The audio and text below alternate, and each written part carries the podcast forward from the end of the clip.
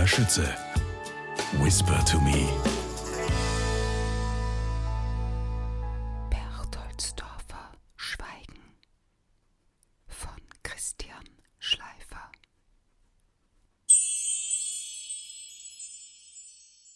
Unterm Weinberg liegt die Wahrheit.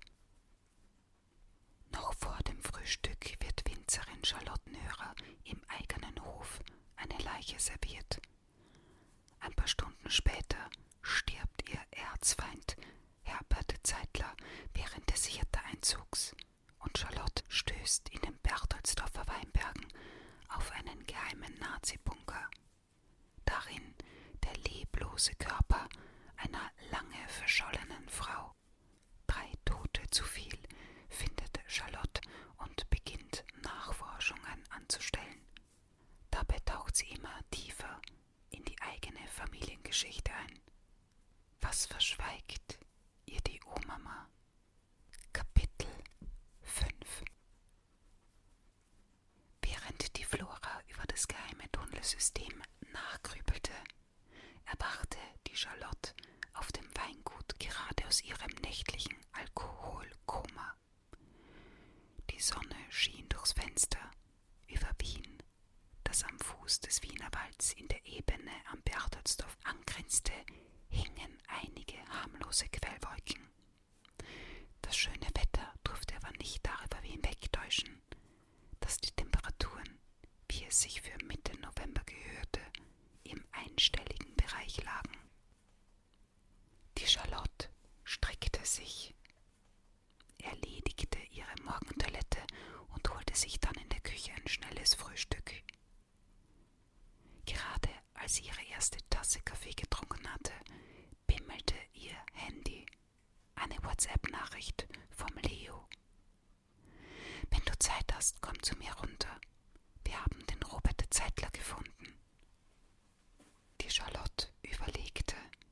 lapsi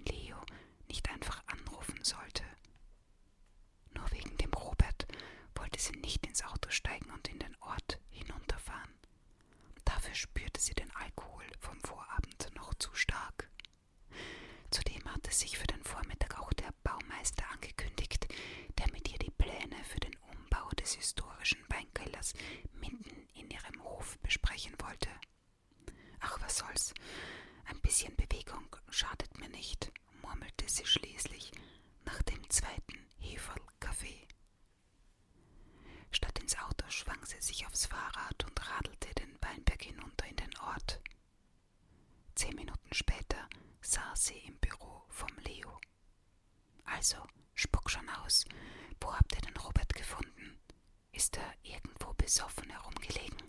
Oder hat er ein Gspusi, bei dem er sich versteckt hat? Eröffnete die Charlotte das Gespräch betont gut aufgelegt. Der Blick vom Leo ließ sie Böses ahnen. Seine Worte bestätigten die Vermutung. Wir haben den Robert bei dir am Weingut gefunden, Charlotte. Er war die Leiche, die man dir gestern in der Früh vor die Haustür gelegt hat.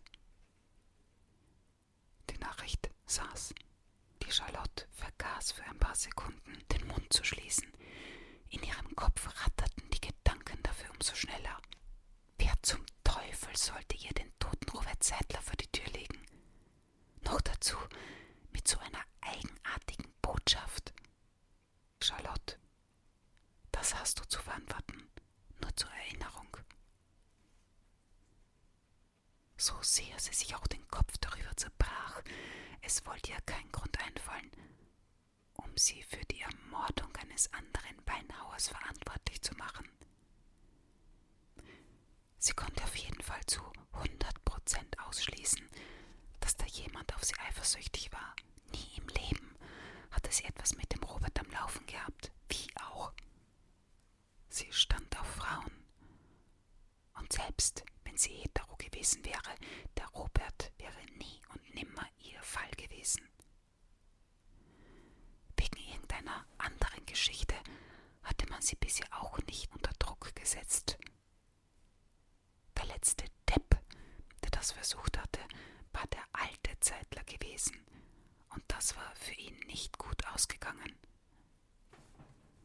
Von den anderen Weinhauern im Ort wurde sie mittlerweile durchaus respektiert, auch wenn nach wie vor nicht alle mit ihrem Modernisierungswahn zurechtkamen. Also, was sollte der ganze Scheiß? Die Charlotte schüttelte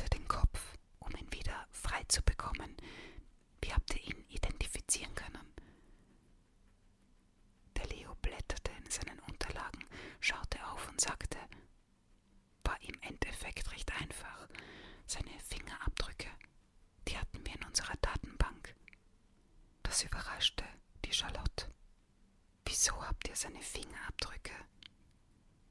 Der hat doch, soweit ich weiß, nie was angestellt. Wie du sagst, soweit du weißt. Du hast die letzten Jahre als Polizistin ja in Wien verbracht, also konntest du nicht alles mitbekommen, was sich hier so abgespielt hat. Also, der Robert war mal in eine Schlägerei verwickelt.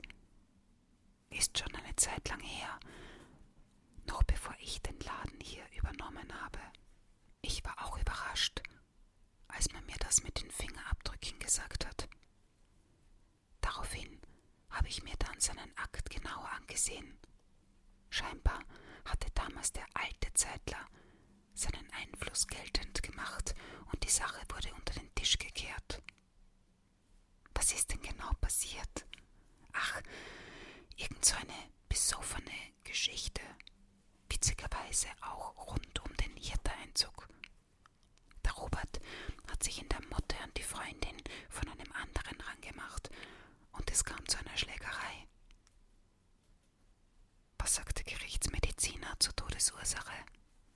Erschlagen, offenbar mit einer Flasche. Die Untersuchungen sind noch im Gange, aber es dürfte sich um eine Weinflasche handeln.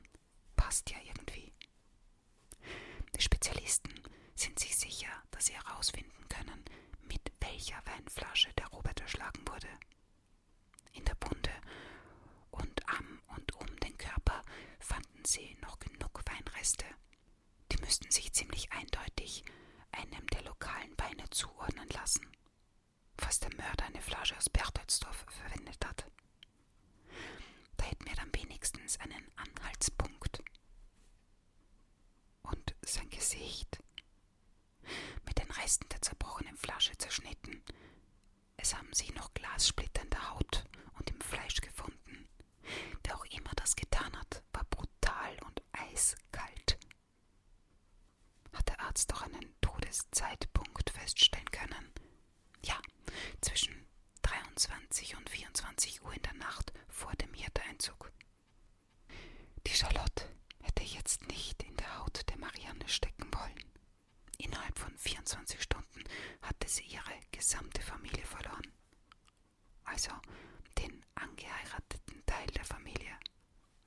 Über die andere Seite wusste sie nicht Bescheid. Die Marianne war ja eine Zurkraste, sprich Auswärtige. Hatte sie überhaupt noch andere Angehörige? Hast du es schon der Marianne mitgeteilt? fragte sie ihren Cousin. Noch nicht. Ich mache mich jetzt gleich auf den Weg. Soll ich? Nein, Charlotte, du sollst nicht. Das mache ich diesmal alleine. Wenn du so erpicht aufs Ermitteln bist, kannst du ja gerne wieder in den Polizeidienst eintreten. Da lässt sich sicher was machen. Ansonsten musst du wirklich nicht überall deine Nase reinstecken. Die Charlotte nahm dem Leo seine Bemerkung nicht übel.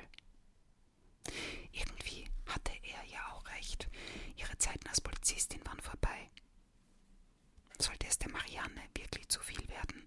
Nun, sie hatte ihr ja angeboten, dass sie bei ihr jederzeit ein offenes Ohr finden würde. Der Leo begleitete seine Cousine aus der Wachstube, stieg in seinen Wagen und machte sich auf den Weg, um die unangenehme Nachricht zu überbringen. Unangenehm, das war auch der Heimweg der Charlotte. Gute eineinhalb Kilometer immer bergauf. Das ging schon ganz schön in die Kondition. Allerdings hatte die Charlotte ihren im Sommer gefassten Vorsatz tatsächlich halbwegs regelmäßig in die Tat umgesetzt. Sie war in den letzten Monaten vermehrt mit dem Drahtesel unterwegs gewesen. Statt fünf Pausen einlegen zu müssen, schaffte sie es mittlerweile in einem Schwung vom Marktplatz nach Hause, ganz ohne Pause. Erfolg des Trainings hatte sich inzwischen auch in ihrer Jeansgröße niedergeschlagen. Die Frau Mama hatte alle Hände voll zu tun, ihre alten Jeans eine Nummer kleiner zu machen.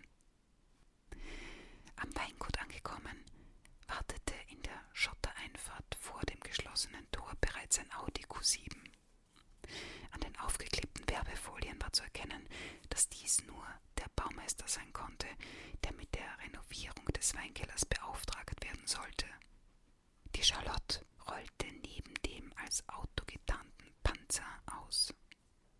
Der Fahrer schrak hoch, als sie ans Fenster klopfte. Er war dermaßen in sein Handy vertieft gewesen, dass er ihre Ankunft gar nicht mitbekommen hatte. Hektisch suchte der korpulente Endvierziger nach dem Knopf, um das Fahrerfenster runterzulassen. Er drückte, es öffnete sich das hintere Fenster. Verdammt, konnte man ihn durch die noch immer geschlossene Fahrerscheibe fluchen hören. Die Charlotte schob derweil ihr Rad sie es anlehnte. Als sie sich wieder umdrehte, quälte sich der Baumeister gerade aus seinem Auto. Grüß Sie, Holzinger mein Name, stellte er sich keuchend vor. Freut mich, Charlotte Nörer.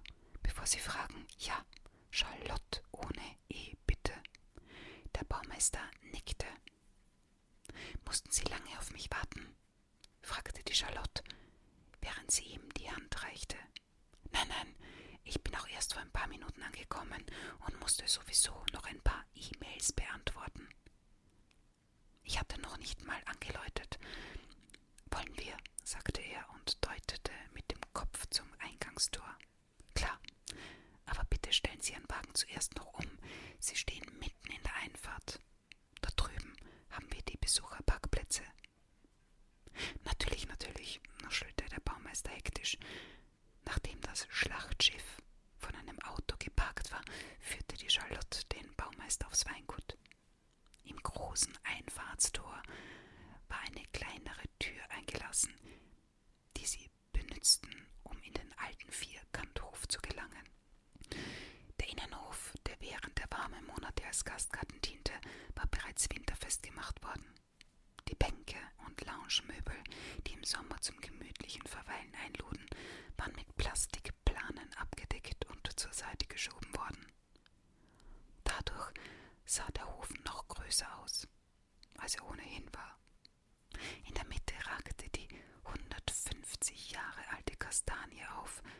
An ihren Stamm schmiegte sich das Presshaus, durch das man in den alten Weinkeller gelangte. Beides war über die letzten Jahrzehnte zwar nicht vergessen, aber doch stark vernachlässigt worden. Ein oder zwei Wassereinbrüche hatten dem historischen Juwel schließlich